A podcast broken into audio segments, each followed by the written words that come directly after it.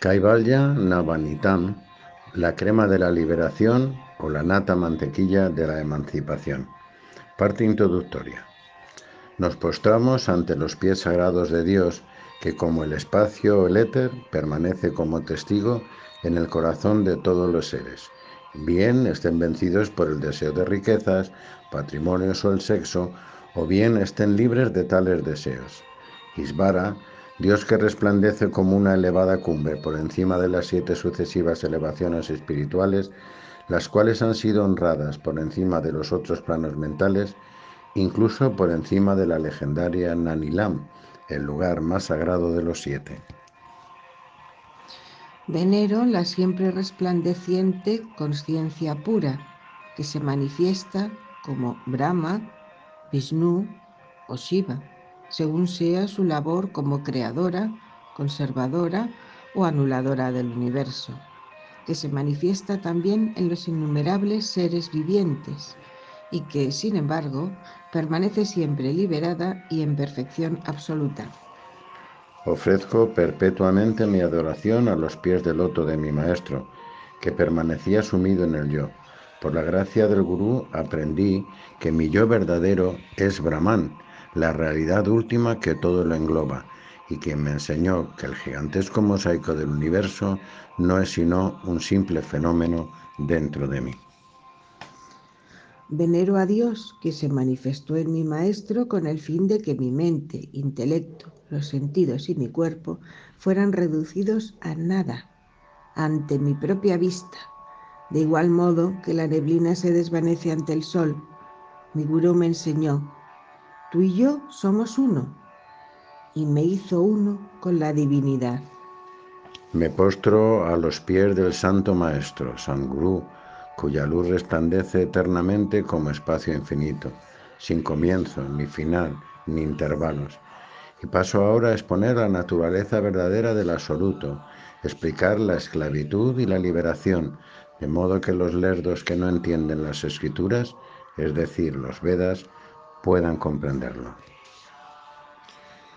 Todos los sabios de la antigüedad llenaron sus vasijas en el ilimitado océano de leche, a saber, los Vedantas y Upanishads, y llenaron sus baldes hasta colmarlos, y de ahí salieron sus obras y escritos. En el fuego de las enseñanzas del Maestro yo los cocí y los removí sin descanso hasta conseguir la nata y la mantequilla que os presento ahora a todos la crema de la liberación y la emancipación. Me pregunto, los que han satisfecho su hambre y participado en esta comida, ¿acaso irán por ahí comiendo los desechos de la vida mundana?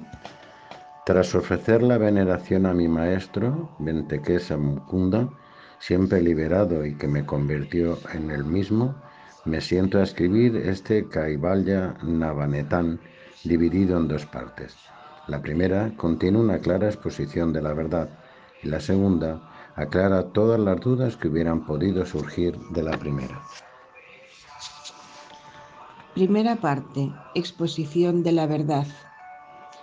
Dicen los sabios que son necesarios cuatro prácticas espirituales para llegar a percibir la verdad.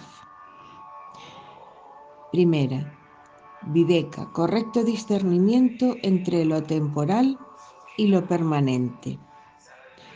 Segunda, distanciamiento o indiferencia hacia los placeres terrenales e incluso de los celestiales. Tercera, las seis cualidades. Cuarta, deseo de liberación. Las seis cualidades son Sama, Dama, Uparati, Tixa, Sada y Samadana. Estas seis cualidades se definen así. Sama, calma o control de la mente. Dama, control de los sentidos. Uparati, es el abandono de las actividades propias de la casta, del credo o de la familia. Titixa, control de las pasiones y desarrollo de la paciencia. Sarada, fe en el gurú o maestro y en las escrituras sagradas del hinduismo. Samadana, aquietamiento de la mente para que en ella se pueda reflejar la verdad. Nadie puede llevar nada a cabo en este mundo si no está convenientemente equipado y dotado para ello. Del mismo modo, solo los que están dotados de las cuatro categorías de sadanas enunciadas arriba pueden alcanzar la iluminación.